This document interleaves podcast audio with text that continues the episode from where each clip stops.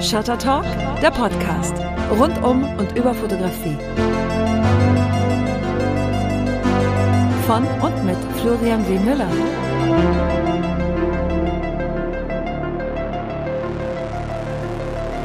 Genau, Shutter Talk ist wieder da. Dankeschön nochmal an Tobias Philippen für die Intro-Musik und die kleinen Zwischenmusiken zwischendurch.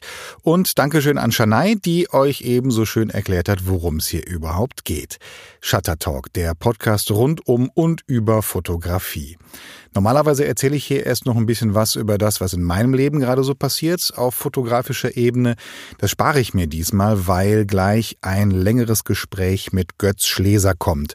Und dem Gespräch wollte ich einfach viel mehr Raum geben als dem, was äh, bei mir gerade so passiert. Letzte Woche musste ich kurz aussetzen, weil ich selber auch mal arbeiten musste. Das passiert zwischendurch auch mal. Da kann ich aber noch nicht drüber reden. Vielleicht mache ich das in den nächsten Ausgaben mal.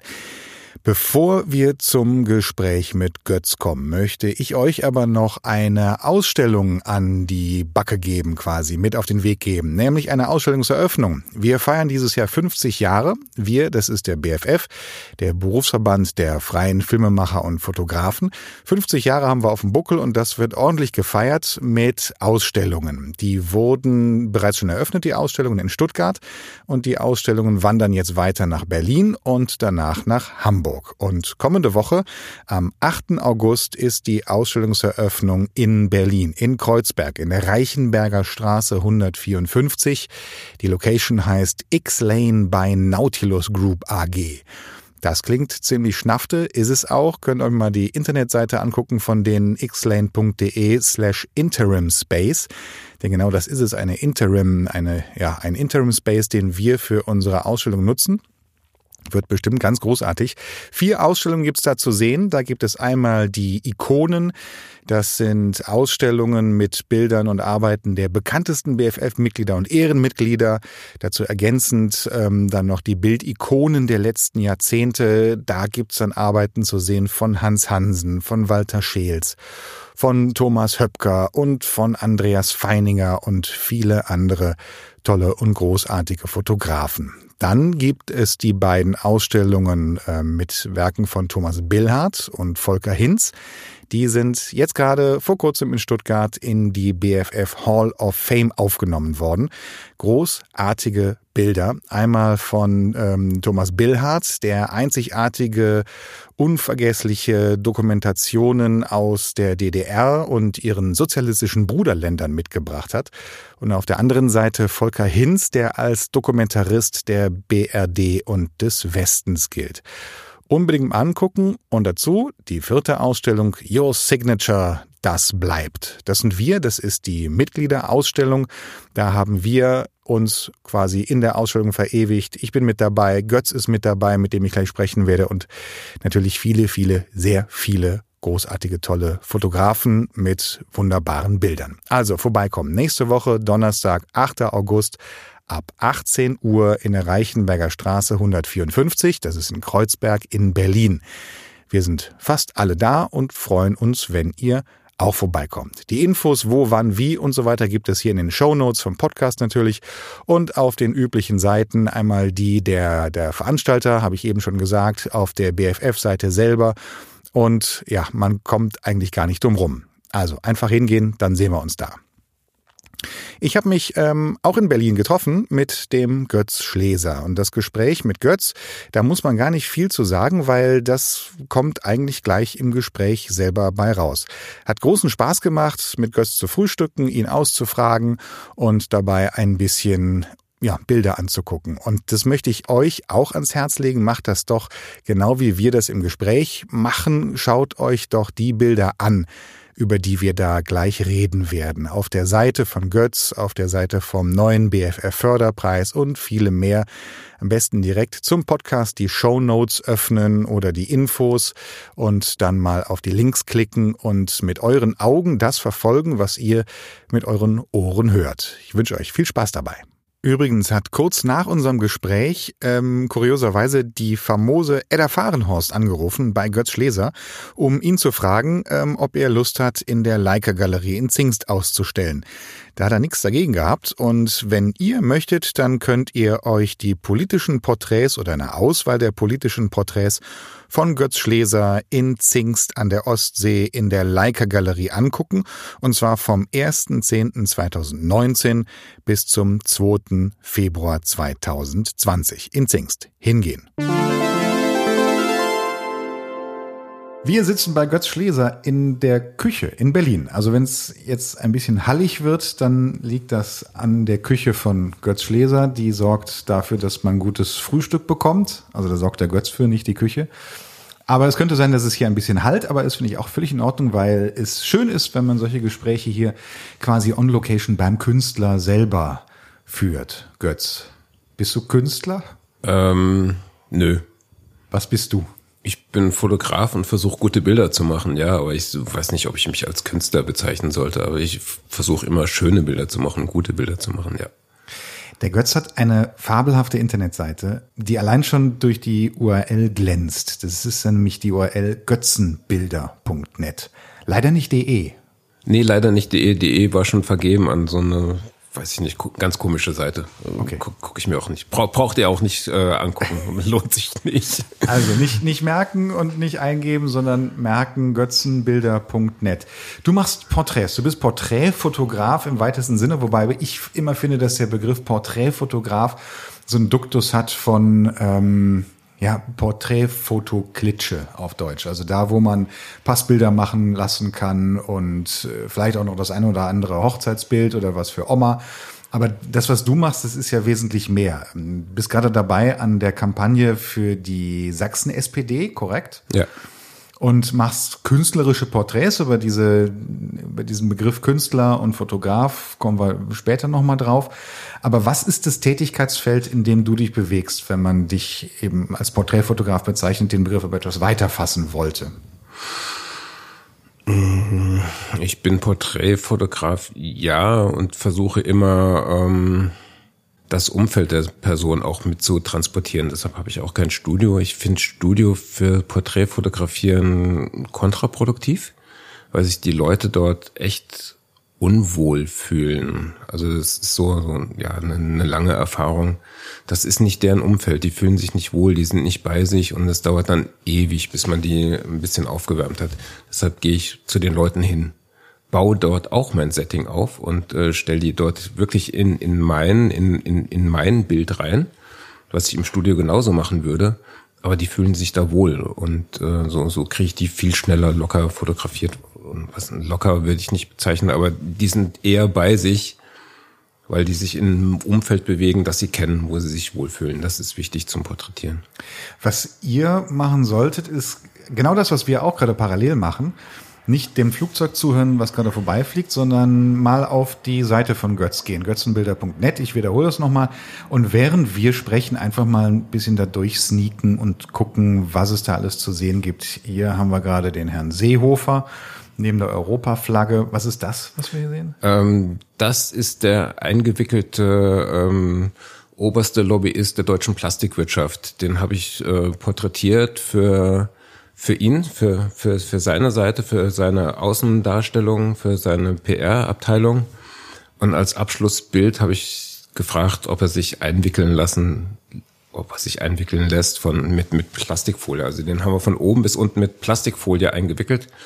Und er hatte einen Riesenspaß daran. Äh, ich fand das großartig. Wäre jemand von der PR-Abteilung dabei gewesen, hätten die auf jeden Fall gesagt, nee, es, es geht gar nicht, machen wir, machen wir null. Also es war offensichtlich niemand dabei. Es, es war, es war Gott sei Dank niemand dabei und äh, wir haben ihn eingewickelt. Es war ein, war ein großer Spaß und mein Assistent kam dann nach dem Shooting zu mir und meinte, Alter, ich habe jetzt drauf gewartet, dass du sagst, zieh dich aus, wir wickeln dich nochmal ein.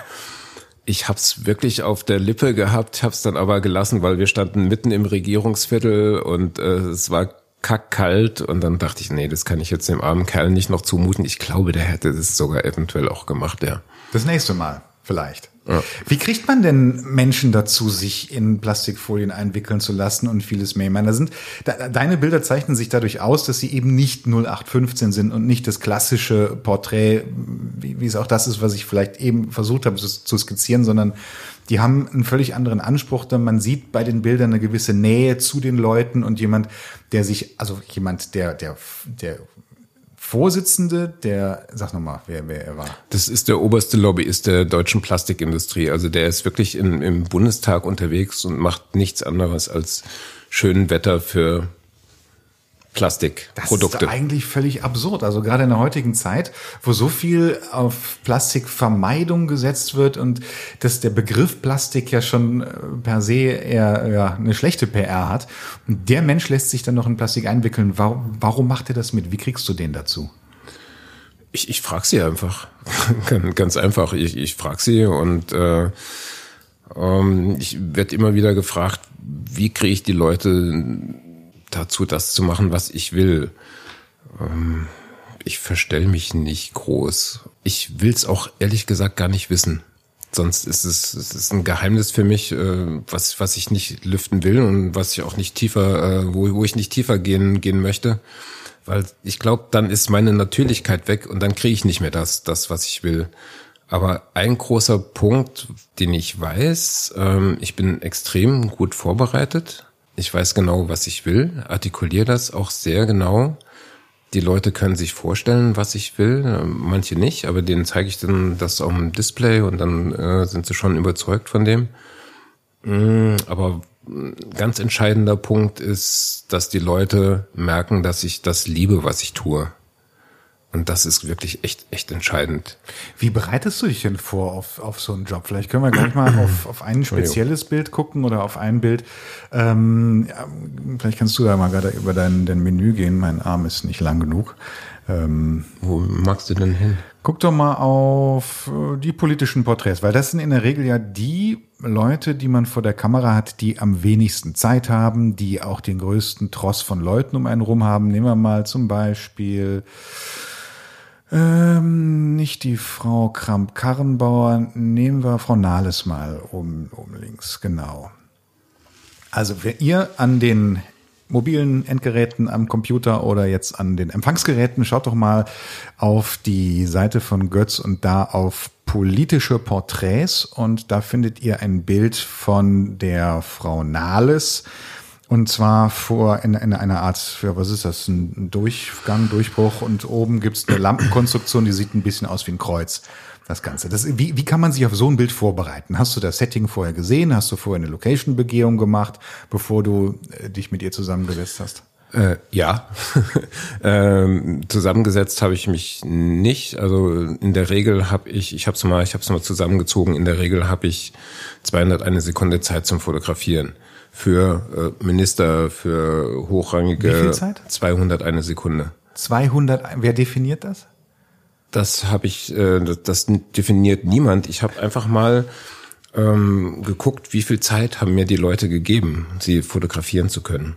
Ja, und äh, ich habe einfach mal in, den, in die in, in die Metadaten der Kamera geschaut und habe einfach mal einen Durchschnitt gezogen. Also es gibt Leute, da habe ich fünf Minuten. Es gibt aber auch wirklich äh, Menschen, die haben mir 30 Sekunden gegeben.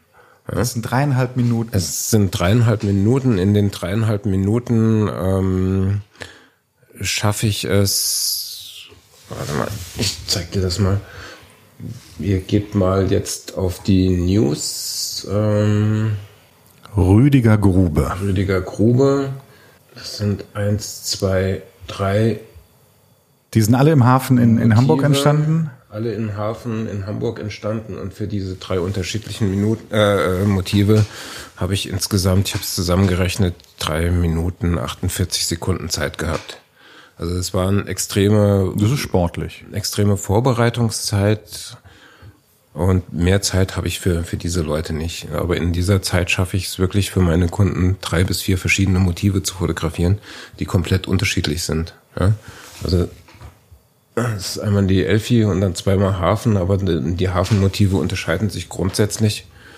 Also der, der Kunde kann damit wirklich, wirklich arbeiten. Und wenn es Magazine sind, die können dann wirklich zwei, drei, vier Seiten damit bestücken. Und ich habe nur drei Minuten Zeit gehabt. Aber da in, in so ein Motiv investiere ich teilweise bis zu acht, neun Stunden Vorbereitungszeit. Wo du vor Ort dich umguckst, Wo ich- nach Perspektiven schaust und Wo ich vor Ort mich umgucke, ähm, nach Perspektiven schaue, teilweise am Tag zuvor schon mal schon mal da bin und äh, wirklich auch das Licht kenne, was, was genau exakt zu der Zeit ist, in, wo ich am nächsten Tag fotografiere. Ja, mir bringt es nicht viel, wenn, wenn ich morgens anfange aufzubauen und ich fotografiere dann um, nachmittags um, um 15 Uhr und das Licht ist komplett anders. Das geht nicht. Ja, also die, die Zeit investiere ich wirklich immer in Foto und manchmal ist es mir auch echt egal, was für Geld ich dafür kriege, weil ich mit einem geilen Foto nach Hause fahren möchte. Also wenn, wenn ich die Möglichkeit habe, Herrn Grobe zu fotografieren oder Frau Merkel oder Frau van der Leyen oder sonst wen, den ich selten vor die Kamera kriege, dann fahre ich nicht mit einem schlechten Foto nach Hause. Also da investiere ich echt Zeit, um gute, gute Bilder zu machen. Wie kriegst du denn solche Leute? Also wenn es nicht gerade ein Auftrag ist, wenn nicht Frau, bleiben wir mal bei Frau von der Leyen, äh, wenn sie oder ihr Team oder wer auch immer ankommt und sagt, wir brauchen ein Bild von ihr und du, du möchtest selber gerne eins machen. Gehst du auf die Leute zu? Fragst du an?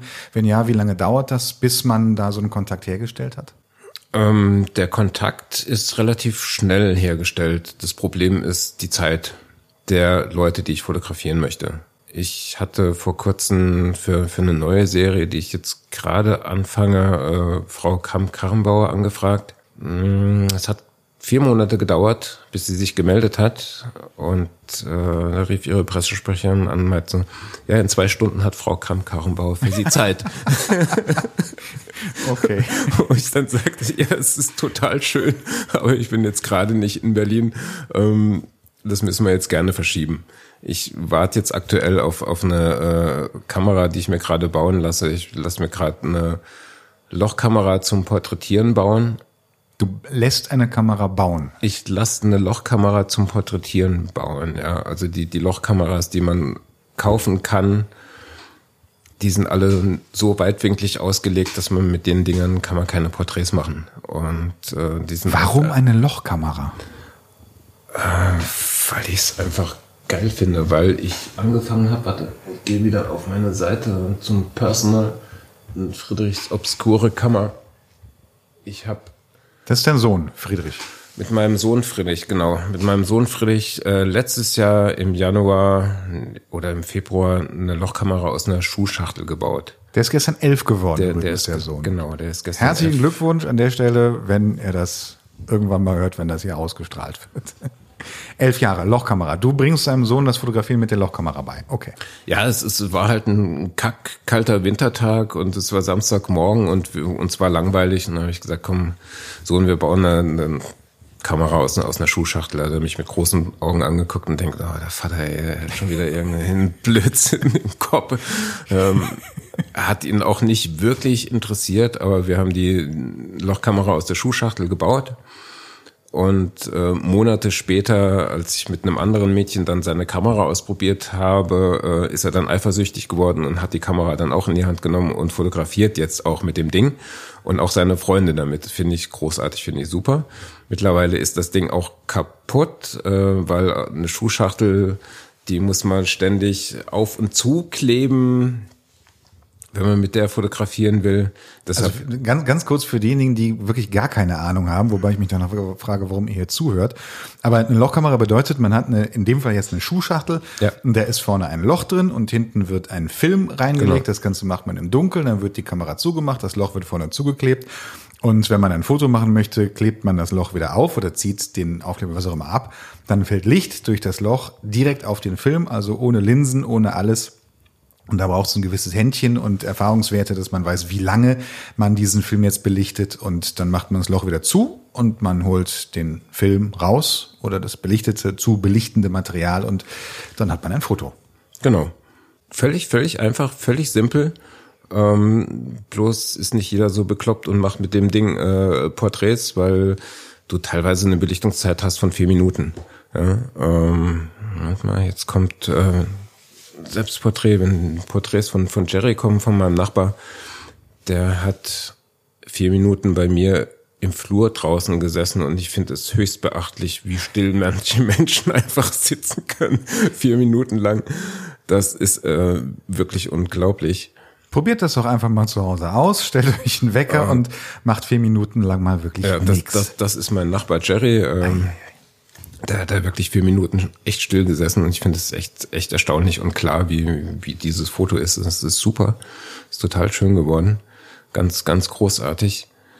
Ähm, ich habe angefangen mit der, mit der Schuhschachtel die Leute hier im Haus zu fotografieren. Und so ist die Idee entstanden, damit auch hochrangige Politiker zu fotografieren. Und die müssen halt auch mal zwei bis vier Minuten einfach still sitzen. Was ja? sagen die denn dazu, wenn, wenn Götz Schleser ankommt und sagt, guten Tag, Herr Ministerpräsident oder wer auch immer, ich möchte Sie gerne fotografieren. Ja, gute Idee. Ja, ich komme dann mit der Schuhschachtel vorbei.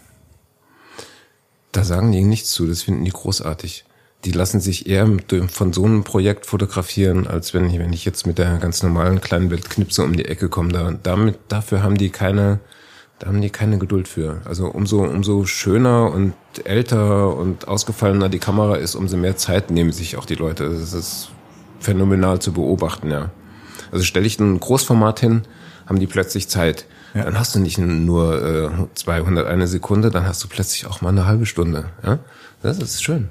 Das ist spannend. Also ich bin, bin gespannt, wenn, wenn das Projekt anläuft. Da müssen wir uns nochmal drüber unterhalten, dann, wenn es soweit ist. Aber ich glaube tatsächlich, dass das dieser außergewöhnliche Faktor ist, der die Leute auch ein bisschen aus ihrem, ja, es ist ja auch ein Gewöhnungstrott. Also diese Menschen, die werden nur so häufig fotografiert und so häufig von irgendwelchen Menschen ähm, ja, belagert, ob es jetzt Presse ist oder ob das das eigene Team ist oder wer auch immer. Und dann kommt was, was außergewöhnlich ist. Ähm, der äh, Christian Glanz, Kollege von uns, auch hier in Berlin, den habe ich demnächst vor dem Mikrofon, der fotografiert auf äh, Collodium Nassplatte. Also das bedeutet, das sind die diejenigen, die es auch nicht kennen, das ist die Technik, bei der man äh, quasi auf Glas belichtet. Das Glas wird vorher beschichtet mit einem lichtempfindlichen Material und dieses, ähm, dieses Material, diese Glasscheiben, die werden dann mit einer uralten Großformatkamera belichtet. Das sieht schon skurril aus, sieht mehr nach, ähm, nach Zirkus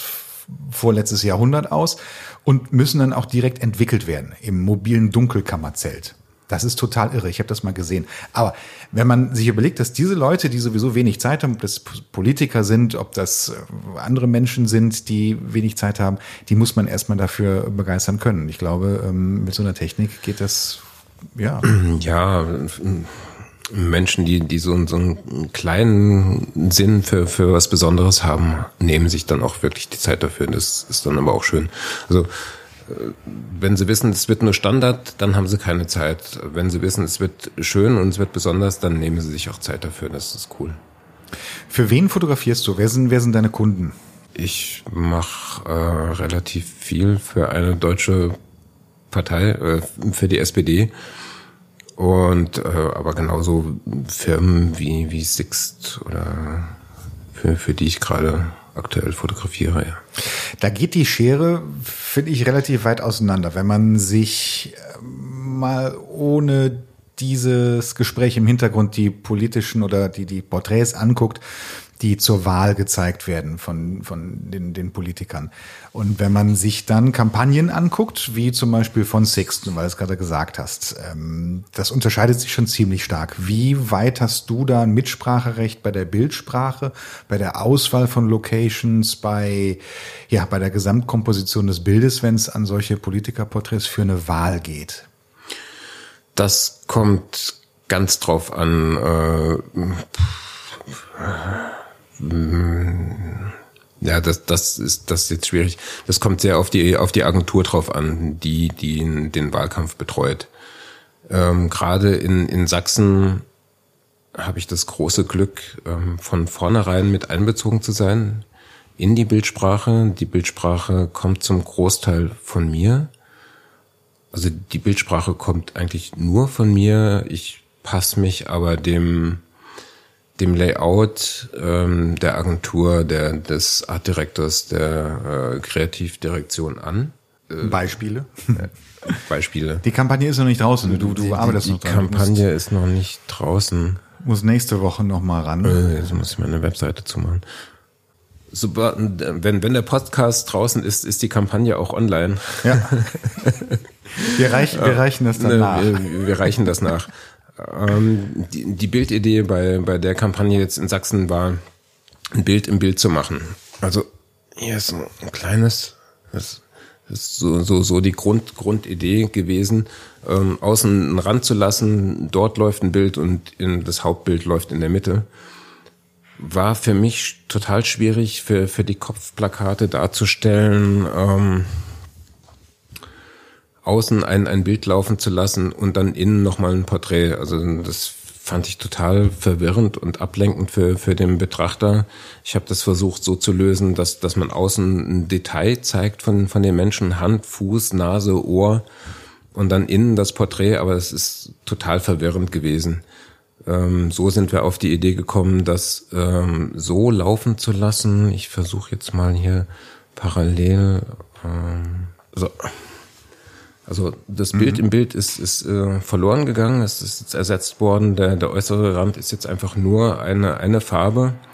Wir haben die Kopfplakate in, in vier verschiedenen Farben äh, fotografiert. Einmal in, in lila, in rot, in blau und in gelb als Hintergrund. Außenrum läuft jeweils die, die monochrome Farbe und wir haben die Leute dann auch gebeten, ähm, sich monochrom zu den Farben im Hintergrund anzuziehen. Also blaue Klamotte zu, zu blauen Hintergrund. Da ist es jetzt nicht so. Sie hat das Briefing nicht gelesen, hat was Weißes an. Sie- Ja, sie hat das Briefing nicht gelesen oder wollte nicht lesen. Aber bei, bei vielen Leuten hat es wirklich, wirklich geklappt. Er hat hier jetzt einen dunkel-lila Pullover an zum, zum lila Hintergrund. Und das ist einfach, äh, ich finde, die Kampagne ist so echt ein Knaller geworden, weil dadurch, dass es echt monochrom ist und das Einzige, was, was anders ist, äh, ist die Hautfarbe im Gesicht. Und du guckst den Leuten automatisch ins Gesicht und auf die Schrift. Und alles andere hängt, lenkt nicht ab, aber es ist total offen und modern. Also so äh, hat man selten Kampagnen gesehen. Und das ist, das ist jetzt auf deinem Mist gewachsen in Zusammenarbeit mit der Kreativdirektion der Äh, ja, also unsere, unsere Vorstellungen äh, waren am Anfang ganz weit auseinander. Wir haben uns zusammengesetzt und äh, haben dann diese Kampagne zusammen entwickelt. Und wir sind beide auf, aufgestanden, also die, die Artdirektorin und ich, und fanden es beide total geil und wir haben beide total Bock drauf gehabt. Oder wir haben beide noch total Bock drauf, weil die Kampagne ist nicht abgeschlossen. Ich fahre jetzt nächste Woche nochmal los. Geht nochmal zehn Tage, muss ich nochmal ein bisschen fotografieren. Ja, aber es macht, macht einen Heiden Spaß. Und dann gab es andere Kampagnen, die machten mir überhaupt keinen Spaß. Erzähl mal. Ich habe dieses Jahr eine, eine Kampagne fotografiert. Hm, Die, die machte mir überhaupt keinen Spaß, weil ich komplett nur das umsetzen musste, was die Artdirektion wollte. Ist auch in Ordnung. Also ist überhaupt kein Problem. Ähm, dafür werde ich bezahlt, dafür kriege ich Geld. Kein, kein Thema, mache ich. Ähm, bloß der Kunde hat es dann ziemlich direkt der Agentur auf den Punkt gebracht, der dann sagte, wozu bucht ihr einen Fotografen, der eine eigene Bildsprache hat, der kreativ ist, der was entwickeln kann, wenn er das nicht darf, ja, dann kann ich mich auch hier hinstellen und eure Wünsche mit dem Handy umsetzen. Also der Kunde war auf deiner Seite Der- und der- die der Agentur Kunde, äh, nicht und wollte ihrerseits die Wünsche durchdrücken. Der Kunde war auf meiner Seite und die Agentur hat ihre Wünsche komplett durchgedrückt. Komplett. Aber ist der Kunde nicht König? Ähm, ja, Und wenn, wenn Kunde und Fotograf sich ja eigentlich einig sind, hat dann die Agentur nicht äh, zu sagen, oh, hm, na gut. ähm, ja, müssen wir nicht weiter diskutieren. Okay, na gut, aber ich meine, das, das unterscheidet sich ja extrem von ähm, dem, ich bin jetzt böse und sage von dem Fotografen, der nur bezahlt wird, um aufs Knöpfchen zu drücken. Und ähm, früher, vor vielen, vielen Jahren war das so, da war noch ein, ein Großteil des Fotografen-Daseins nur die Berechtigung zu fotografieren, weil man eine Kamera hat und weil man weiß, wie sie zu bedienen ist. Das ist in der heutigen Zeit hat sich das ja ein bisschen verändert und die Streuung ist mittlerweile viel größer und es gibt Menschen, die sich Fotografen nennen, weil sie ganz besonders schöne Handyfotos machen können, was vielleicht sogar auch sein kann und was auch seine Berechtigung hat. Aber ich glaube, dass jetzt ein Fotograf wie du, der mit sehr viel mehr Kopf an die Sache rangeht und vor allem auch mit sehr viel Herz an die Sache rangeht, dass der sich ja ein Alleinstellungsmerkmal erarbeiten kann. So wie die Agentur äh, damals das nicht sehen wollte, aber der Kunde gesagt hat, ihr habt doch hier jemanden an der Hand, der kreativ ist und der seine eigene Bildsprache hat. Aber das kann einem dann auch mal im Weg stehen.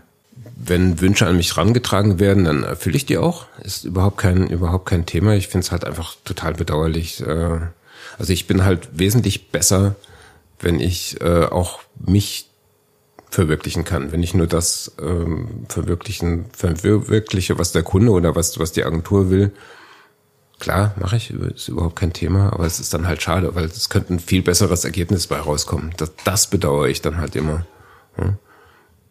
Ich finde es immer super, wenn man auch in solchen Arbeiten in der angewandten Fotografie und wenn man mit Agenturen zusammenarbeitet, wenn man mit anderen Kreativköpfen zusammenarbeitet, trotzdem viel von der eigenen Art und Weise und von dem, was man selber gerne machen möchte, mit unterbringen kann. Ich meine, das ist ja der, der, der Traum für uns äh, ja. Fotografen per se dass es nicht heißt, wir möchten ein Bild haben, wo Person XY am Tisch sitzt, das Licht kommt von oben links und noch das ähm, ein, ein zweites Licht von der anderen Seite und noch ein Spitzlicht auf die Haare, also ganz klassisch ausgeleuchtet. Und so möchten wir es bitte haben, wo man sich dann als Fotograf sagt, na ja, muss ich jetzt nicht unbedingt machen. Man freut sich, ne, weil es ein Job ist, ne, ist auch ne, Dienstleister ist man dann auch irgendwo, aber ähm, solche Arbeiten, wo sich teilweise das, das Persönliche und die freie Arbeit mit der Auftragsarbeit deckt, das ist ja eigentlich der der Jackpot für uns.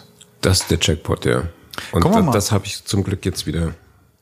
Ja, ihr habt die ja jetzt alle schon gesehen, die Bilder von der äh, Kampagne SPD Sachsen. Ähm, wir sind ja jetzt in der Zukunft. Das ist auch eine Art Zeitreise, die wir hier machen. Ähm, kommen wir mal auf die freien Projekte, wo der Götz Schlieser sich wirklich völlig austoben kann. Vielleicht können wir dazu deine Seite nochmal aufmachen.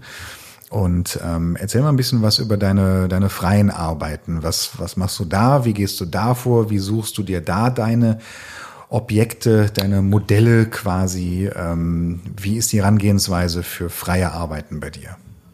Oh je. Also hier, das, das ist jetzt wirklich, also die, die, die Schuhschachtelgeschichte äh, ist, jetzt, ist jetzt wirklich aus, aus einem Vormittagsspaß entstanden, ähm, die, ich, die ich jetzt aber wirklich, wenn, wenn die Kamera da ist, äh, wirklich groß fahren möchte. Ähm, es sind 27 Anfragen an Politiker europaweit rausgegangen, um sie zu fotografieren. Ähm, das möchte ich durchziehen. Und damit möchte ich spätestens in vier Jahren auf der Paris-Foto hängen. Okay, das wäre meine nächste Frage gewesen. Warum? Also wofür? Klar, es gibt den, den, den eigenen ähm, den Wunsch und Willen und den Anspruch und äh, sich da mit seinem Projekt durchzusetzen, aber man fragt sich dann ja auch ab einem gewissen Punkt, okay, was mache ich denn damit? Ausstellung, Buch. Ähm. Also wenn, wenn, wenn ich es wirklich durchziehe, das Projekt, äh, wenn ich die Termine bekomme, also ich werde es durchziehen, wenn ich die Termine bekomme, dann wird das groß, dann wird das eine große Nummer, ja. Europaweit. Europaweit, ja. Da ist wieder ein Flugzeug. Ähm, es kommt ja alle drei Minuten. Du wolltest hier wegziehen, oder? Aber nicht ähm, wegen dem Flugzeug. Nee, ich, ich, nee, ich werde hier nicht wegziehen, weil die Wohnung ist einfach zu schön. Ist günstig auch, ne? Ähm, nicht ganz, aber ich, ich gucke hier einfach nur ins Grüne und das finde ich einfach wunderbar. Ich wohne mitten in Berlin und gucke aus jedem Fenster ins Grüne. In, in Berlin stört sich auch, glaube ich, niemand das an einem vorbeifliegenden Flugzeug. Doch ich. Ja, okay. Doch ich und viel, viele Leute hier in Pankow auch. Ähm, es wird, wird endlich Zeit, dass Tegel geschlossen wird. Man sollte mal über einen äh, größeren Flughafen ein bisschen weiter. Ja, bisschen, bisschen weiter draußen, unten ja. im Süden. Mhm. Das wäre, glaube ich, eine ganz gute Idee. Kann man vielleicht mal anregen. Freie Arbeiten. Ähm, zeig mal, zeig mal weitere freie Sachen, die du gemacht hast. Du bist ja wie ich auch einer der BFF-Fotografen. Und ähm, da kann man sich ja auf den Ausstellungen auch gerne mal austoben und ein paar Bilder zeigen. Es sind, sind jetzt nicht alle, alle freien Arbeiten online, aber das ist eine, die ich seit 2009 mache. Ich war 2009 kriegte ich ähm, sonntagsabends späten Anruf vom, vom Stern. Die fragten, ich brauche ein Porträt von, von Dieter Althaus. Meinte ich, ja, Andreas, dann schick mich hin, hast du eins. Nee, wir brauchen das morgen, morgen ist Andruck, äh, wir brauchen das jetzt. Ähm, hatte ich nicht. Ich habe mich dann aber hingesetzt und habe mal ins Netz geguckt, äh, wie die äh, Ministerpräsidenten fotografiert sind oder was für Bilder es von, von Dieter Althaus gibt. Und es war einfach, es war grauenhaft. Äh, ich wusste dann auch, warum er mich anrief. Ja. Es war einfach schrecklich. Und damals zu der Zeit waren gut fotografiert, waren Rutgers und Wowereit von 16 äh, deutschen Ministerpräsidenten. Woran lag das? Warum der, waren das die, die gut fotografiert waren? Der, der Rest, der Rest war einfach richtig schrecklich schlecht fotografiert. Ähm, ja, aber, aber woran liegt das? Wo, ich, ich, ich, weiß es, ich weiß es nicht. Also wenn, wenn du mal wirklich recherchierst über, über bekannte Größen, wo du denkst, oh, von denen muss es massenhaft gute Fotos geben. Nee, gibt's nicht. Ja, gibt's vielleicht ein, zwei gute äh, Fotosessions von denen, die wirklich gut sind und der Rest ist wirklich schlecht bis Durchschnitt. Ja. Und da hat dann eine Zeitung wirklich ein Problem, dann einen Titel zu drucken, ja, wenn, wenn die das suchen. Und ähm, damals, also 2009, dann habe ich angefangen, ähm, mir von allen Porträtterminen geben zu lassen. Also ich war bei jedem Ministerpräsidenten deutschlandweit, bin da hingefahren, habe die porträtiert. Äh, das ging relativ schnell, das ging relativ gut. Bis auf die Sachsen, die wollten damals nicht. Die habe ich dann aber auch noch gekriegt. Also sagte mir der Pressesprecher, nee, nee, das machen wir jetzt nicht. Und äh, aber wenn wir die Letzten sind, die nicht mitmachen, dann rufen Sie mich nochmal an. Und dann habe ich ihn angerufen und habe dann gesagt, so, Sie sind jetzt die Letzten. meinte, was denn das jetzt für ein frecher Spruch? Meinte ich, ja, Sie sind die Letzten, die sich nicht fotografieren lassen. Sie können gerne eine schwarze Seite von Herrn Tillich im Buch haben oder wir machen ein Bild. Das ist ja Erpressung. Ich hatte zwei Tage später den Fototermin.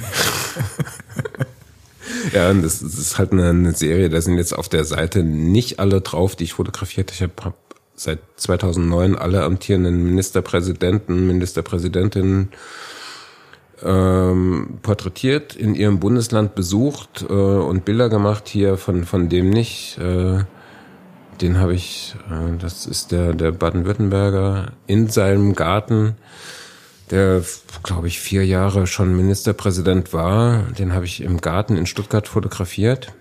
Deine Idee? Also dein... Ja, mein, mein, mein Setting. Und er kam dann und äh, stellte sich in seinen Garten und meinte dann, man muss ein Fotograf aus Berlin kommen, dass ich das erste Mal in vier Jahren in meinen Garten gehe. Fand ich schön. Ja. Ähm, das ist jetzt, äh, wie heißt der, Platzek. Platzek hat sich, hat mir keinen äh, Porträttermin eingeräumt. Ähm, den habe ich auf dem offiziellen Termin fotografiert. Warum das, nicht, weißt du das? Mm, es gibt halt manche Leute, die sind einfach sperrig und wollen nicht und äh, das ist alles doof und ja, damit mhm. muss ich dann halt auch leben. Ja, ist halt so. Das ist jetzt Müller, der regierende Bürgermeister Berlin, das ist der ehemalige Bürgermeister in Bremen. Also abgeschnitten. Ja, abgeschnitten. Das ist der gerade gestern zurückgetretene Bürgermeister in Bremen. Ja. Das ist äh, Ole von Beust. Ja. Mochte ich, mochte ich total gerne. Also ihn als, als Mensch fand ich, fand ich großartig. Ist jetzt nicht das sympathischste Bild von ihm. Nee, ist nicht das sympathischste Bild von ihm, aber es bringt ihn auch, auch schon, schon auf den Punkt und äh, die müssen halt auch nicht lachen bei mir. Ja? Also wenn, wenn sie griesgrämig gucken wollen, dann gucken die halt griesgrämig. So what? Ja? Also habe ich, hab ich lieber als dieses Kameragrinsen. Also mhm. Kameragrinsen äh, wirst du bei mir nicht finden. Also das bestelle ich auch gnadenlos ab. Ich bin mal äh, mal kurz einen Ausfallschritt machen hier. Ich bin mal fotografiert worden von Herr Linde Kölbel. Zufälligerweise, als wir zusammen essen waren, äh, BFF Ausstellung, das war der Tag, an dem sie in die Hall of Fame aufgenommen wurde beim BFF. Wir saßen zusammen am Essen, sie gegenüber, mit meiner Kamera rumgespielt und irgendwann hat sie angefangen, mich zu fotografieren. Dann äh, wuchs daraus eine kleine Porträtsession, also minimal wirklich. Ähm, und das fand ich beeindruckend, weil, also erstens aus meiner Sicht beeindruckend, wie, wie unwohl ich mich gefühlt habe, weil ich dann doch auch lieber auf der anderen Seite bin und äh, selber fotografiere. Aber wie sie auch ständig gesagt hat, nicht lächeln, hör auf. Nicht lächeln. Und das war für mich so ein verlegenes Lächeln, wo ich noch nicht mal gedacht habe, oh, ja, ich muss ja. jetzt mal ein schönes Gesicht machen, sondern das war mir so, huch, was passiert denn jetzt? Frau Kölbel fotografiert mich. Hat am Ende auch funktioniert. Ähm, schönes Foto geworden. Das, das funktioniert, wenn, wenn, wenn ihr mehr Zeit habt, aber wenn, wenn ich keine Zeit habe und, und die Leute kommen, stellen sich hin, fangen an, ihr Kameragrinsen, dann sage ich denen wirklich direkt, also mit dem Kameragrinsen fotografiere ich sie nicht. Ne? Also Okay. das sage ich wirklich knallhart so. Hast ja auch keine Zeit.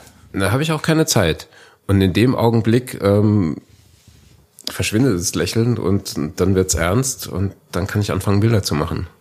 Ich, ich, ich hole die dann auch wieder ab und, und fange die auch wieder ein. Das habe ich mit, mit Frau, wenn, wenn ihr das Foto äh, von Frau Kram-Karrenbauer äh, seht, äh, die Frau brüllt vor Lachen. Ja? Und der hatte ich auch ein paar Minuten vorher gesagt, mit dem Kameralächeln fotografiere ich sie nicht. War das Ihre Reaktion dann darauf? Nee, das war, war eine andere Reaktion. Ähm, ich als Porträtfotograf verlange viel von den Leuten. Die, die müssen sich mir gegenüber öffnen, aber ich muss mich denen genauso gegenüber öffnen. Also es gibt Leute, die ich fotografiert habe, die wissen ganz viel von mir. Also ich bin da Wie- auch wie- bin, bin da auch erzähl sehr mal. privat und äh, ja, ich fotografiere dich jetzt nicht. Nein, erzähl, erzähl mir nicht, was du den Leuten erzählst, aber erzähl mir mal, wie das, wie das vonstatten geht. Also wie, wie so, ich meine, man hat sehr, sehr wenig Zeit, das haben wir gerade gehört. Aber wie funktioniert denn da so eine Öffnung, so eine gegenseitige? Eine ge- gegenseitige Öffnung funktioniert ähm, sehr, sehr gut, indem ich mich äh, sehr gut auf die Leute auch vorbereite. Also ich bereite mich nicht nur auf, auf das Setting vor, auf das Licht, auf den Ort, ich bereite mich aber auch äh, wirklich auf die, auf die Menschen vor. Ich versuche einen sehr guten Einstieg ins Gespräch zu finden. Ich versuche vorher was, was Privates, was Gemeinsames, Privates äh, rauszufinden. Das ähm, ist manchmal echt schwierig, äh, braucht auch einen Haufen Zeit. Ja? Aber ich, ich steige dann wirklich mit einer sehr privaten Frage ein. Also einfach macht es mir, wenn, wenn die Leute, also ich laufe einmal im Jahr, laufe ich einen Marathon, also ich kenne mich da ziemlich gut aus, was, was Laufen an, angeht. Wenn ich, wenn ich jemanden, wenn ich weiß, der läuft oder macht Sport, steige ich mit, mit der Frage ein, äh, wie war denn deine letzte Marathonzeit?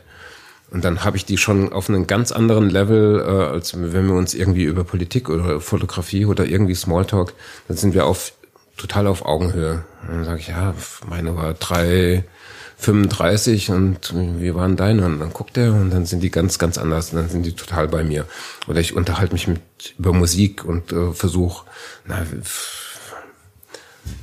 versuche herauszufinden, was, was die gerne hören oder was die gerne lesen und äh, beschäftige mich dann mit der Musik und mit der Literatur, die die dann lesen und steige mit dieser Frage ein. Und dann sind wir auf einem privaten Level. Dann, dann, dann ist die Kamera auch egal, äh, dann sind wir schön am Quatschen. Und so kriege ich das äh, relativ schnell auf, auf ein privates Level gezogen. Und so erzähle ich dann natürlich auch viel privat, auch von mir, klar. Das ist äh, wahnsinnig viel Vorbereitung. Ja, es ist wahnsinnig viel Vorbereitung, aber ich will ja auch ein schönes Bild machen. Ja. Und ich will ein Bild machen, äh, wo die Leute bei sich sind. Also ich, ich vermeide ex, extra die, die, diese Floskel, äh, ein authentisches Bild zu machen oder äh, Seele transportieren, finde ich völlig, völlig gaga. Also du kannst nicht die Seele eines Menschen auf einem Foto, äh, das geht nicht. Das geht, geht überhaupt nicht. Also da musst du wahrscheinlich zehn Bildbände auf 500 Seiten machen, um annähernd die Seele ein, des Menschen auf, auf ein Foto zu bannen. Was ist denn dein Antrieb? Warum, warum machst du das? Warum ich das mache? Ja. Ich will schöne Bilder machen. Weil das ist ja, das ist ja wirklich irre viel Arbeit. Also sich da auf jemanden so zu fokussieren und so viel Hintergrundwissen anzueignen und zu lesen und zu recherchieren. Und das ist ja oft auch, steht das nicht auf der ersten Wikipedia-Seite, sondern muss man ein bisschen tiefer graben. Ja.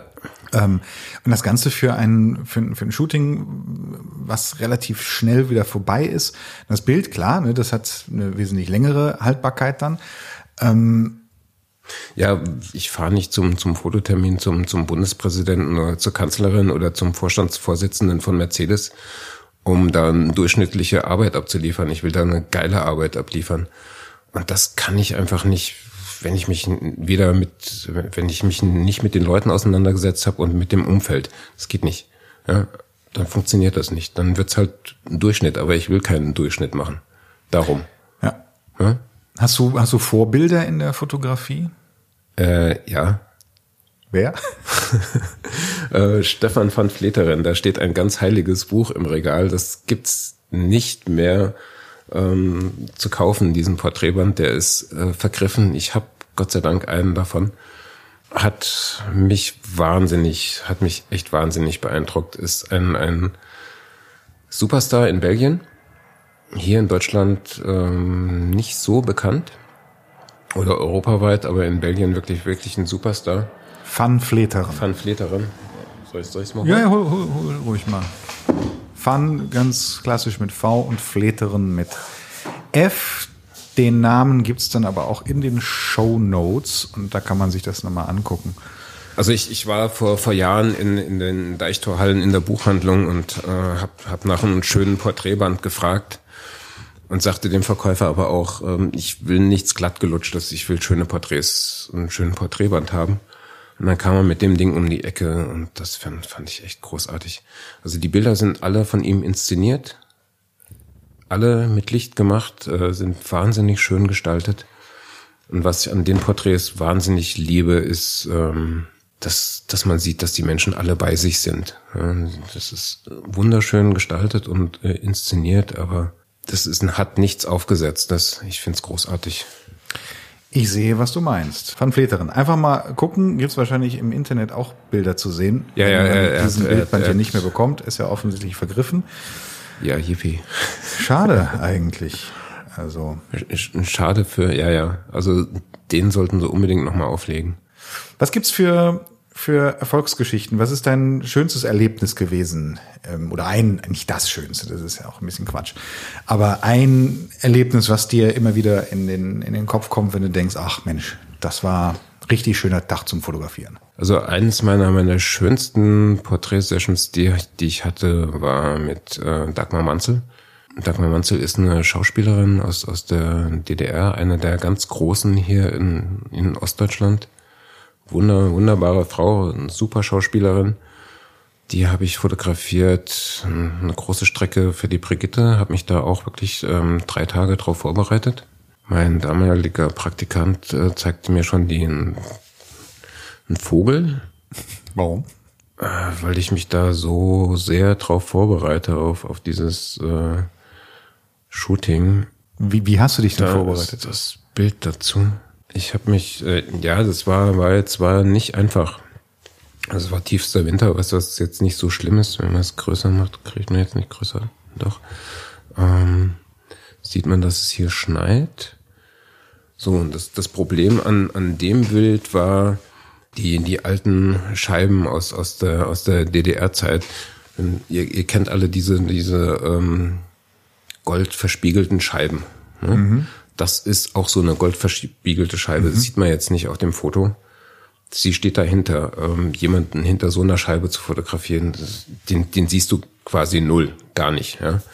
Ich habe, um, um ihr Licht irgendwie ins Gesicht zu kriegen oder hier Zeichnung in den Hintergrund äh, zu bekommen, mh, 1200 Wattsekunden ins Gesicht geschossen, äh, volles okay. Rohr. Da wird man ja, also da kriegt man ja schon um Fast einfach Farbe ins Gesicht, ja. ja, die, die, die hatte Farbe im Gesicht. Und das hat halt eine Weile gedauert, äh, bis wir da die, die Lichtverhältnisse geklärt haben, weil es auch schon, schon echt weiter Weg war. Äh, und mein Assistent da echt laufen musste. Guckt, guckt euch das Bild bitte mal an. Es ist ähm, in der in der Serie Single Portraits dieses Bild, naja, wir haben es ja gerade beschrieben oder Götz hat es beschrieben, ähm, die, die Person, die Dame hinter dem Fenster, im Hintergrund ist auch noch ein, ein höheres Gebäude zu sehen und ähm, man sieht hier noch so Gold. Ähm, Achsen im Bild selber und einen kahlen Baum in der Reflexion. Aber warum wolltest du das Bild dann genau so machen, wenn die Umstände da so schwierig waren? Weil ich es ein schönes Foto fand. Ganz einfach. Das stört mich nicht, äh, das stören mich echt nicht die Umstände. Das kriege ich ja dann geregelt mit, Richt, mit Licht. Ja? Also dafür bin ich, bin ich ja Fotograf, dass ich dann mit dem Licht umgehen kann. Also das, das, ja, das muss dann halt nur eingerichtet werden. Das ist nicht das Problem. Ja, wir haben halt mehrere Tage ähm, Motiv gesucht, Licht eingerichtet. Und da sie ja wirklich eine, eine super Schauspielerin ist, also ich stand halt vorm Gebäude, Dazwischen war noch eine Straße, also wir, wir hatten keinen, überhaupt keinen Kontakt, weder, weder, keine Walkies gehabt. weder Sichtkontakt noch irgendwie Kontakt gehabt. Ich habe gesagt, sie soll da stehen und keinen Sichtkontakt. Äh, ach so, also ich, ha- sie ich, gar nicht ich sehen, habe wenn die- ich hab ah. sie durch die verspiegelte Scheibe ja, nicht ja, ja, gesehen. Also sie hat mich gesehen, aber ich habe sie nicht gesehen. Ja, ich, ich wusste nicht, was, was sie da treibt. Ich hab, kon, konnte ist das, ja- dann am, am Display, äh, am Display konnte ich dann gucken, weil dann hat ja auch das Licht ausgelöst. Ja. Am Display konnte ich gucken, also okay, sie steht am richtigen Punkt und da sie, ich habe das Glück gehabt, da sie eine Top-Schauspielerin ist, weiß sie, wie sie sich zu bewegen hat und wie sie gucken muss. Das war super. Ja. Ah, Das ist ja totaler Blindflug, wenn du gar nicht weißt, wo dein, äh, dein Modell, deine Person gerade ist. Ja, ja, ich, Bei- ich, bei dem ich, Bild ich habe du hab ja ihr schon gesagt, an. ich, ich habe ihr schon gesagt, wo sie zu stehen hat. Ja. Also das war klar, dass sie da stehen bleibt. Aber ich habe keinen keinen Plan gehabt, ob, ob sie da jetzt, äh, wie sie guckt, ob sie jetzt mir den Kopf zudreht oder nicht oder so. Das, das wusste ich nicht. Was hat sie zu dem Bild gesagt? Weiß ich nicht. Weiß ich nicht. Wir haben im Nachhinein keinen Kontakt gehabt. Ich habe keine Ahnung, ähm, was sie dazu gesagt hat. Ich weiß auch gar nicht mehr, ob das die Brigitte so gedruckt hat. Dieses Bild weiß ich nicht. Also es ist jetzt eines, eines meiner Lieblingsbilder aus, aus der Serie. Aber es war ein, ein wahnsinnig angenehmes Shooting mit ihr und die drehte sich dann auch nach, nach fünf bis zehn Minuten, drehte sich einfach zu mir um, meinte, Herr Schleser ist so schön leise bei Ihnen. Und ich dann dachte, äh, dachte ich, äh, nee, finde ich nicht, ich finde meine Kamera so extrem laut, es tut mir leid. Das heißt, während des Fotografierens ähm, redest du nicht mit den Leuten? Also klar, im Ich- Vorfeld ja, im Vorgespräch, Ich persönliche Ebene. rede auch mit den Leuten, manchmal, manchmal gar nicht. Äh, Ich lasse mich da halt einfach treiben. Äh, wa- Was ich halt so, so gar nicht mache und was, was sie halt total angenehm fand, ist, dass ich nicht an den Leuten rumbiege.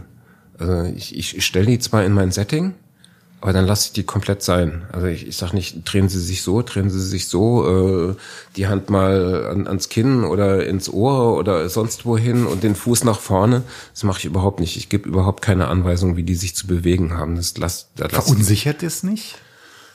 ähm, nicht nein, dich, sondern- nein, nein, nein, nein, äh, verunsichert wenige Leute und es verunsichert die Leute, die kein großes Selbstbewusstsein haben. Ja, da, das ja. Ähm, aber die meisten Leute verunsichert das nicht. Nee, die finden das eher angenehm, dass ich nicht anfange, mach mal so, mach mal so, und jetzt lach mal und so. Nee, mache ich nicht. Ich habe es ab und zu mal gehört, ich fotografiere selber relativ wenig Personen, ähm, versuche das irgendwann mal zu ändern, weil es mir eigentlich auch Spaß macht. Nur ich bin häufig in so einer ähnlichen Situation, wo ich den Menschen keine Anweisungen geben möchte, weil mir das mir das umgekehrt auch zuwider wäre. Ich möchte mich da auch nicht äh, irgendwo hinbiegen lassen, so wie du es gerade gesagt hast. Aber ich habe dann häufig den Fall, dass ich Menschen vor der Kamera haben, die mir dann sagen, ja, du, du musst mir sagen, was ich machen soll. Ähm, äh, sag mal, was ich machen soll. Ähm, was soll ich tun? Aber das ist eine Ja, Unsicherheit. nicht. Ja, das, das ist eine Unsicherheit, aber nee. Also die, die, die kriegst du dann auch ganz schnell. Also wenn dich dann mit den Leuten unterhältst, dann kriegst du die Unsicherheit auch weg. Also da, da brauchen die gar nicht, die brauchen keine Anweisung. Sag mal einen schlimmen Job. Jetzt haben wir einen, schönen Job gehört von dir. Was ich ich, ich finde es übrigens erstaunlich, dass du sagst, dass du nicht weißt, was sie zu dem Bild gesagt hat, weil ähm, das ja häufig ist das ja auch einer der der Reaktion, die man herausfordern möchte, wenn man sein Bild gemacht hat und dann demjenigen zeigt, mit dem man das Bild gemacht hat und dann sagt, und wie findest du? Und wenn dann, dass man dann auch noch so eine Bestätigung bekommt, aber ohne diese Bestätigung ist ja wirklich diese rein intrinsische Form und Freude Also- am eigenen Bild. Ähm, das, das Bild, was jetzt gerade in der BFF-Ausstellung hängt von mir, ne, von Schäuble, von, Ja. von oben fotografiert. Das mag Herr Schäuble überhaupt gar nicht. Also ich, ich habe den damals innerhalb von, von zwei Wochen hintereinander fotografiert und äh, ich bringe den immer zum, zum nächsten, wenn wir uns wiedersehen, kriegen die einfach einen Print von mir vom vorigen Shooting. So. Ähm, Schäuble konnte sich nicht an mich erinnern, aber er konnte sich an das Foto erinnern und meinte dann, naja, vor, vor zwei Wochen war da einer da. Das war ein grauenhaftes Bild in der Welt am Sonntag, das war ich. und ich war gerade dabei, das Bild so aus der Tasche zu ziehen, ihm das zu geben. Ich schob es dann wieder zurück.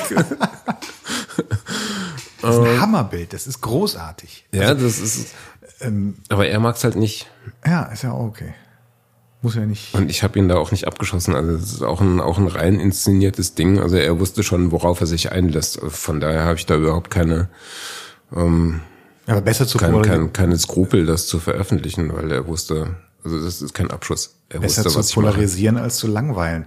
Ähm, ich habe das Bild damals in deiner Mappe gesehen, als du beim BFF angefangen hast und äh, habe das Bild gesehen, dachte mir, okay, das ist aber mal ganz großes Kino. Sehr schön. Schlimmer Job. Ein Job, der entweder in die Hose gegangen ist oder wo du am Ende gesagt hast, boah, also das war die Zeit nicht wert. Man hört es rattern. Ja, gibt's einige. Na Gott sei Dank. Was heißt Gott sei Dank? Naja, äh, schlimmer Job habe ich vorhin schon erzählt, äh, war das äh, die Kampagne, die ich Anfang des Jahres fotografiert habe, wo ich mich so gar nicht einbringen konnte. Das fand ich Nee, aber auch vielleicht, fand vielleicht ein, ein, Job, bei dem man mit der Person, die man vor der Kamera hat, überhaupt nicht Und warm wird. Es gibt, gibt so, so zwei, drei äh, Shootings, die, die ich hatte, wo ich überhaupt nicht mit den Personen klarkam. Also ich, ich, ich habe ein Buch fotografiert äh, für fürs Land Nordrhein-Westfalen und habe dort 60 Porträts gemacht für das Land. Und äh, es ist total schön geworden, bis auf eine Person. Er machte die Tür auf er guckt mich an, hasste mich und ich guckte ihn an und ich hasste ihn auch. Furchtbare Situation. Also es, es, es kommt, kommt so selten vor, aber es ist mir in dem Augenblick, er macht so die Tür auf und dacht, er dachte so, oh Gott, was für ein Depp. Und ich, äh, ich auch, ja, aber ich musste dann halt nochmal ein Foto von ihm machen. Hm. Was ist für dich ein gutes Porträt? Du, du gibst selber Workshops, du hältst Vorträge, du bringst ja, Leuten vielleicht im weitesten Sinne auch bei, wie man sich an ein gutes Porträt ranpirscht. Was ist für dich ein gutes Porträt? Ein gutes Porträt ist, das ist für, für mich ein gutes Porträt. Also für mich äh, ist, ist auf einem guten Porträt nicht, nicht nur die Person, also ich möchte ein gut gestaltetes Bild im Allgemeinen haben. Ähm, ich möchte ein schönes Licht haben bei der Person. Und äh, wenn, wenn ich es dann auch noch schaffe, die Person dann so zu entspannen, dass die bei sich ist, ist das für mich ein total schönes Porträt. Also mir ist es einfach zu langweilig, wenn einfach auf dem Bild ähm, nur eine hübsche Frau drauf ist oder oder eine Person einfach nur nur lacht. Also ich, ich will einfach ein bisschen mehr haben. Also viele meiner Bilder funktionieren auch ohne Personen. Es ist auch ohne Person ein gutes Foto. Ja, wenn da noch eine Person mit einem schönen Licht dabei ist und äh, die auch noch bei sich ist, dann ist es für mich ein gutes Porträt. Du bist mit im Mentorenprogramm gewesen vom letzten BFF Nachwuchsförderpreis. Wie war das für dich, die, die in Anführungsstrichen jungen Kollegen zu mentorieren, zu sehen, was da kommt? Geil und schwierig. Geil und schwierig. Äh, äh, ein paar junge Kollegen zu sehen, die wirklich eine, eine Top-Arbeit machen, äh, die sich noch inspirieren lassen, fand ich gut, fand, ich echt super. Ganz, ganz speziell meinen, aber da konnte ich nichts dafür, dass das meiner war. Der wurde mir zugewiesen, er hat auch den Förderpreis gewonnen. Ich gerade sagen, äh, Raphael.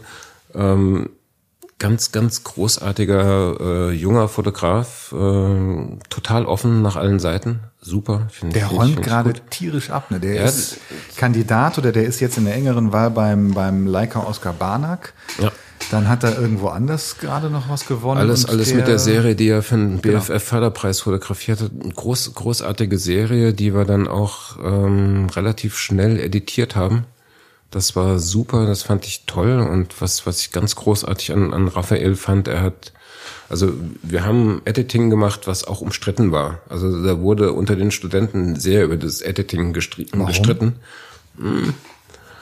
Ähm, und er hat's, er hat's dabei stehen lassen. Und äh, aber der der Erfolg, äh, den er jetzt gerade hat, spricht ja auch dafür für seine Bilder, aber auch für für die Bildauswahl, die wir da getroffen haben. Hm. Also großartiger Typ. Das Bild habe ich gemacht. Das Bild hast du gemacht? Mhm. Großartig. Ja, oder? Ja. Deswegen steht mein Name auch nicht drunter. Ähm, genau, Raphael. da ist er. Ja.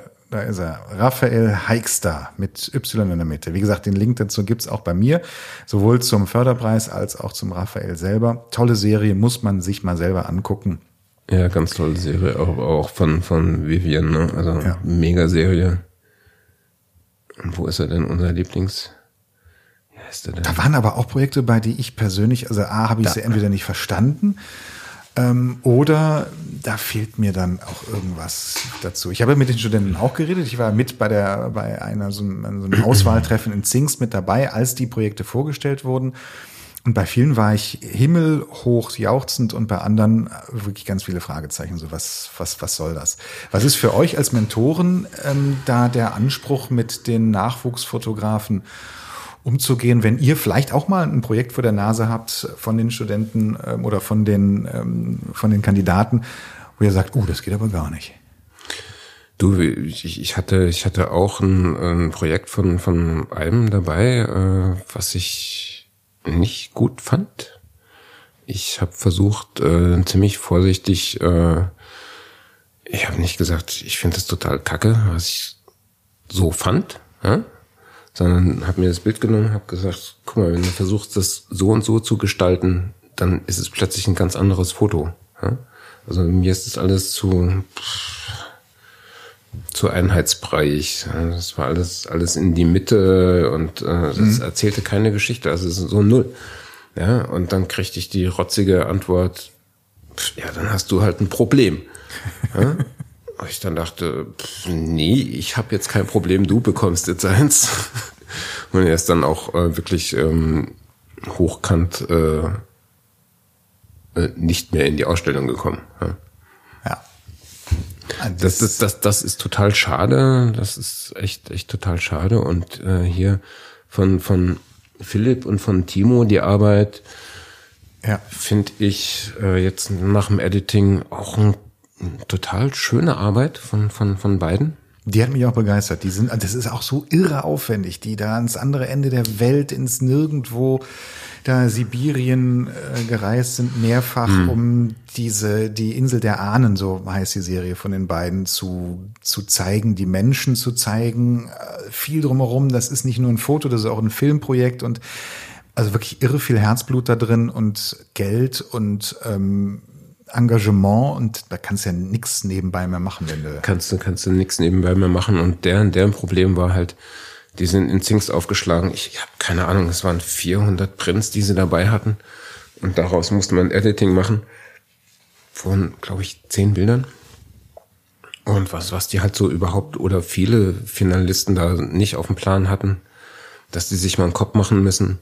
Wir machen eine Ausstellung. Das hängt an einer Wand die Bilder müssen auch irgendwie miteinander harmonieren. Also es, es, hat keinen Sinn, da irgendwie die Darlings rauszusuchen und du hängst die an die Wand und sieht scheiße aus.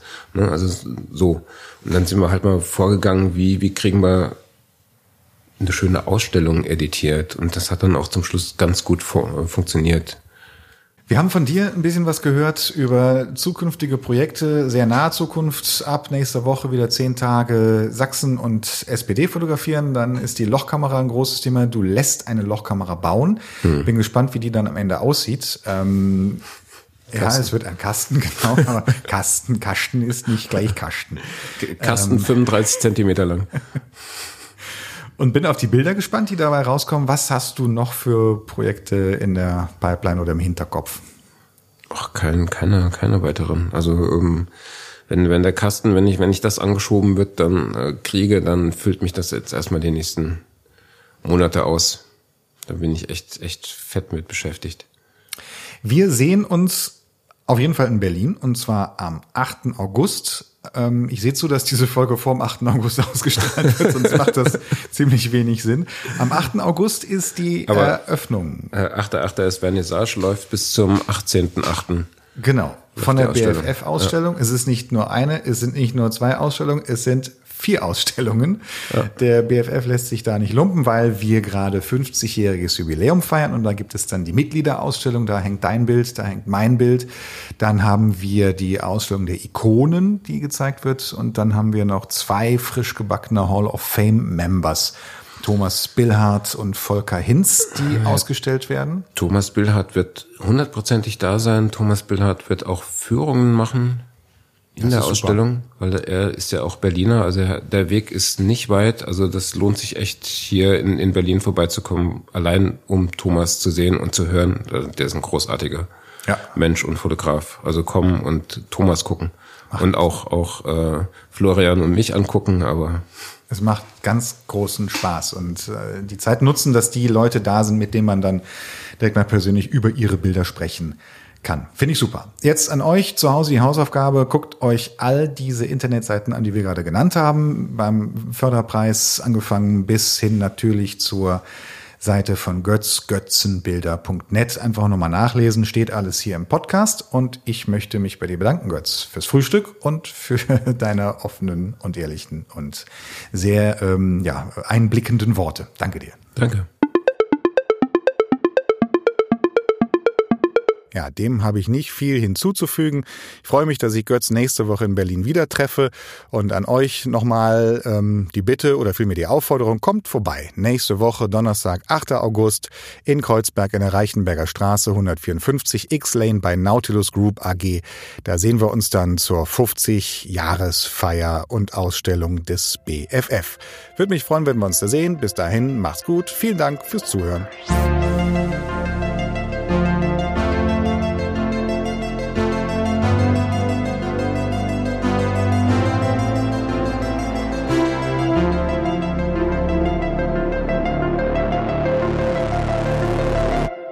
Das ist ein Presslufthammer im Hintergrund, oder? Nee, das ist der Kühlschrank. Das ist der Kühlschrank. Dein Kühlschrank klingt wie ein Presslufthammer. Toll. Und das kommt jetzt mit in den Podcast, hm?